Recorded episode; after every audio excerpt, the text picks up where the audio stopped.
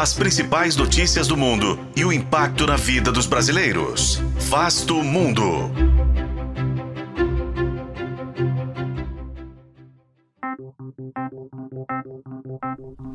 Um edifício do governo turco foi alvo de ataque suicida à bomba em Ankara. Atentado que foi reivindicado pelos curdos do PKK, numa escalada do conflito que já se arrasta há quase quatro décadas. Afinal, o que levou a esse ataque? Este é Vasto Mundo, podcast de relações internacionais do tempo, e juntos vamos saber mais sobre a questão curda na Turquia. No dia em que o presidente da Turquia, Recep Erdogan, abriu os trabalhos do parlamento, uma explosão atingiu a sede da polícia a poucos metros do local.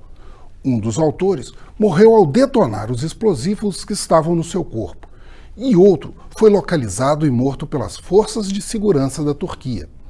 A Brigada dos Imortais, ligada ao Partido dos Trabalhadores do Kurdistão, assumiu o ataque em nota divulgada pela agência ANF.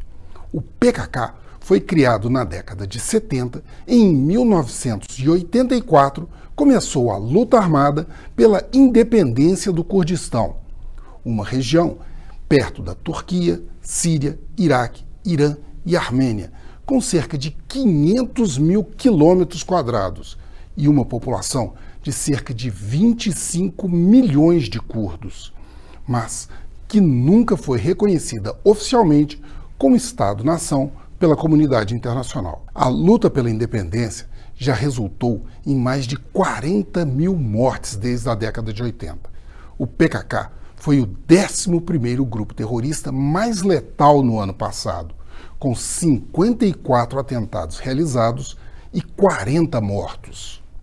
Um dos ataques foi a explosão em Istambul, que deixou seis mortos e uma centena de feridos.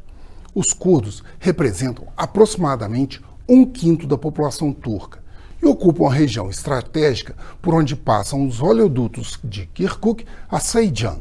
Os dutos transportam cerca de 300 mil barris de petróleo por dia do Iraque para a Turquia e estão para voltar à operação após terem sido danificados no terremoto que atingiu a região em fevereiro.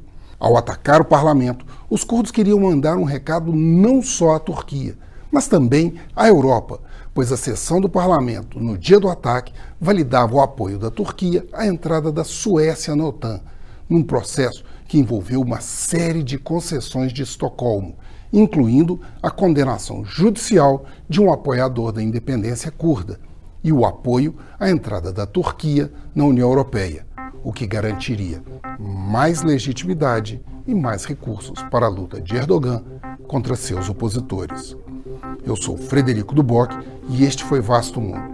Acompanhe este e outros episódios no YouTube, nas plataformas de streaming e na programação da FM O Tempo.